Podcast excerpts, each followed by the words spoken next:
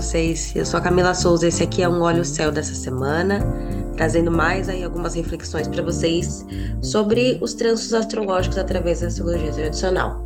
Uh, na semana passada a gente não teve episódio, porque eu fui viajar, então eu não ia ter tempo de gravar, mas eu deixei, né? A gente teve a finalização do quadro Conversa com os Planetas, eu finalizei com a Lua. Então, para quem ainda não ouviu nenhum, ou para quem ouviu um ou não ouviu o outro, volta lá que todos os episódios estão muito bacanas. Eu expliquei sobre a natureza dos planetas, dei alguns exemplos, né?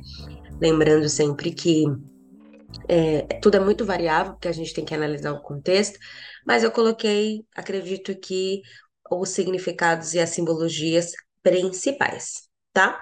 Lembrando que para quem quiser seguir lá no Instagram, o Instagram é calendário.astrologia. Lá vocês têm todas as informações sobre episódio, se o episódio vai atrasar, se vai ter episódio, se vai ter quadro novo, tá? Eu sempre procuro deixando tá tudo lá, tá? No, no Instagram. E também para quem quiser fazer consulta oracular, pode ser consulta de mapa astral, consulta de revolução solar, consulta de tarô. Lá no Instagram, eu também deixo todas as informações com todos os valores e como é que esses jogos são feitos, tá?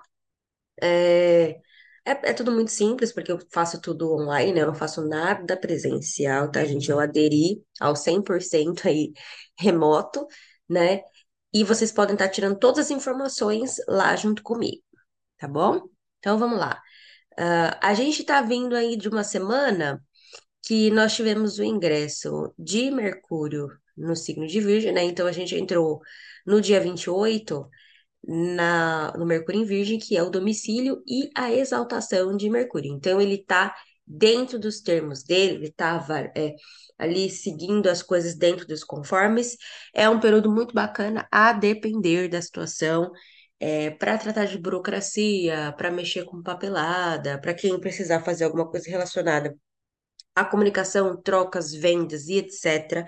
É, tende a ser um período muito bacana, né? tá? Ou se de repente Mercúrio foi muito importante na Revolução Solar desse ano, se ele for algum cronocrata, ou se ele for o regente da Revolução Lunar, é, tende a ser um período muito bacana, ou até mesmo para quem tem Mercúrio como regente do ascendente, ou seja, as pessoas que têm ascendente em Gêmeos, ou para quem tem ascendente em Virgem mesmo, tá bom? Então, esse período é, tende a ser muito bacana, claro, se é, não tiver nenhuma outra é, coisa a ser observada, alguma posição, alguma coisa do tipo tá? Mas tende a ser um período muito bacana. Essa semana aqui um, vai ter a lua cheia. A lua cheia ela vai acontecer no signo de Aquário, por mais que essa aqui tenha sido a alunação de Câncer, porque lembrando que foi uma alunação no final dos graus de Câncer. Então, a lua ela vai acontecer, a lua cheia em Aquário na terça-feira, tá? Ah, porque a alunação, como eu já expliquei, ela é a oposição com o Sol. Então, se o Sol está em Leão, obviamente a lua cheia só pode estar em Aquário, tá? Então, vamos lá.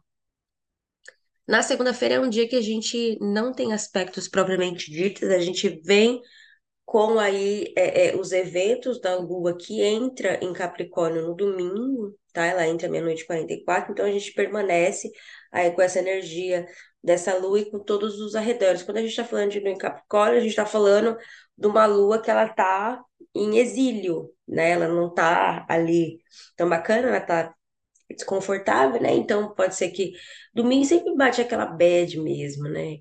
E ainda mais com a lua em Capricórnio, mas ela chega fazendo um trígono com esse Mercúrio que está em Virgem, né? Tudo isso no domingo, então são duas energias do signo Terra, fica uma energia mais mais terrosa, assim, umas coisas, vamos dizer, mais pé no chão. E aí, na segunda-feira, a gente não chega a ter aspecto nenhum, tá? Dentro dos planetas que a gente trabalha na astrologia clássica, tá?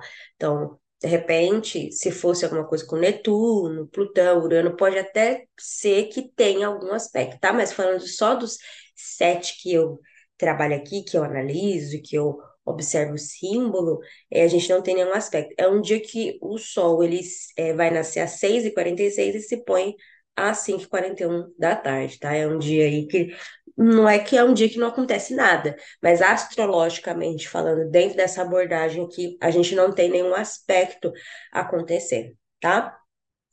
Na terça-feira, a gente tem o ingresso da Lua em Aquário, meia-noite e 58, né? Que muda completamente a, a, né, vamos dizer, a energia, porque Lua em Aquário, ela é diferente de Lua em Capricórnio, por mais que ambas sejam regidas por Saturno, que está em Peixes, que é um Saturno que não tem dignidade nenhuma, assim, né? Mas fica uma energia diferente, é uma energia no signo de ar, então tende a ser uma coisa que espalha, que flui um pouco mais. E aí a gente tem a lua cheia às 3h32 da tarde, tá? É uma lua cheia que vai cair na casa 8, tá? Então a gente está falando aqui de dinheiro dos outros, de tudo quanto é tipo de, de benefício que eu tenho de outras pessoas, tá? Eu posso estar falando de algumas perdas especificamente, de algumas é, angústias, coisas desse tipo, mais do dinheiro do meu parceiro, tá bom? Entre é, outras coisas, tá? A gente tem essa lua que ela vai cair especificamente nessa casa, na casa 8. Depois a gente tem uh, um trígono aí entre Marte e Júpiter, tá? Às 5h45 é, da tarde, que tende a ser uma energia muito bacana e principalmente muito ativa, tá? Porque a gente tá com Marte no signo de Virgem, tá? Que é um Marte que, por mais que ele não tenha nenhuma dignidade, ele tá né? É, virgem é um signo seco e tudo mais, a gente não tem lá aquelas coisas, mas tende a ser uma coisa que eu plantei, eu colhi, então aqui eu vou fazer, tá? Ainda mais tratando de Júpiter em touro, que é uma coisa que também tem essa questão do, do digerir e tudo mais, tá bom? Uh, depois, nesse dia, às 10h38 da noite, nós temos a Lua que vai fazer uma quadratura com Júpiter, tá? Essa lua mesmo em Aquário, ela vai fazer esse choque aí. É um aspecto desarmônico, tá bom? Mas como é um aspecto mais à noite, pode ser um leve desconforto relacionado às questões dos sonhos, ou eu quero fazer uma coisa para o dia seguinte, eu vou ver que não vai dar, né? Principalmente planos muito grandiosos, quando a gente planeja demais para o dia seguinte, a gente percebe que pode ser que emocionalmente a gente não esteja tão preparado para fazer aquilo, tá? E às, 8, às 11, perdão, e 18 da noite, o Mercúrio vai fazer uma oposição com Saturno, tá? É, esse Mercúrio, ele tinha essa tendência a fazer uma oposição com Saturno, tá? Que nem na outra semana, anterior à semana passada que a gente teve, né? O trânsito de Marte em oposição a Saturno, que foi aquele furor todo, e muito provavelmente teve a gente achando que ia morrer, né? E virou aquele pânico astrológico. Mas, gente, Saturno também, em algum momento, ele recebe essa oposição de Mercúrio aqui, tá? E aí, como é um trânsito 11 e 18 da noite, é, a gente pode estar falando aqui para quem faz alguma coisa à noite, ou enfim, não sei, porque como Saturno é um planeta mais lento, então, uma posição que dura aí um determinado tempo, né? Saturno é um planeta que ele só recebe oposição. Pode ser alguma coisa relacionada a alguma burocracia, que fica uma coisa meio chatinha, enfim, mas dá para resolver porque a gente está falando de Mercúrio. Se fosse dois maléficos, de repente poderia ser alguma coisa mais, vamos dizer, grave, entre muitas aspas. Mas aqui não tá, principalmente a, é, a essa hora da noite, né? Enfim, a gente também tem que levar em consideração isso. No dia 2, que é a quarta-feira, a gente tem um aspecto só, que é a Lua que vai fazer uma oposição com Vênus, né? Vênus que está aí retrógrada, lembrando, no signo de Leão. Então, nós temos a oposição de duas coisas boas, tratando-se, né? Vamos, vamos trabalhar com duas coisas boas, tá? Então, é o que eu quero fazer, o que eu, eu tô ali, o que meu coração tá pedindo, mas uma outra coisa que de repente pode ser tão bacana quanto, mas eu não tô vendo ainda a beleza, eu não tô vendo o legal daquilo, né? Então, é, é a estremecida entre essas duas coisas que elas podem aí se separar ou de repente só se encarar. E aí a gente não tem mais nenhum outro aspecto, que aí a Lua ela vai ficar fora de curso, ou seja, ela não vai fazer mais nenhum aspecto com ninguém até o restante do dia. Quinta-feira, meia-noite seis, Lua peixes, muda completamente, né? Lua em peixes, ali, signo de água, negócio mais lento, né? Um signo que, né, por mais que água seja uma energia mais lenta mesmo, se adapta ali, nanã, Peixes é um signo mutável, então já muda um pouco, a gente já começa a adaptar, já começa a ver possibilidades, tá?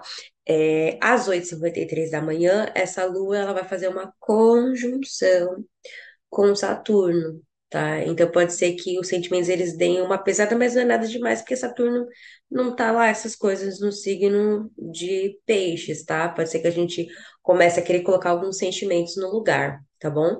Depois, meio-dia e três, nós temos a Lua que vai fazer uma oposição com Mercúrio, tá bom? Elas vão se, se opor aqui.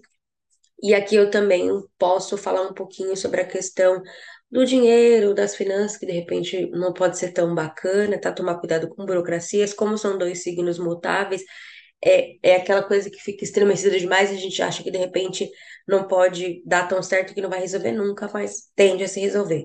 Depois, 10 e 20 da noite, a Lua faz um sexto com Júpiter, tá? E aqui tende a ser uma energia muito bacana, porque é uma, uma troca aqui que a gente tem né, entre peixes e, e touro, né? De, de um para o outro, eles se recebem, então tende a ser uma noite muito tranquila e muito bacana, na medida do possível, tá?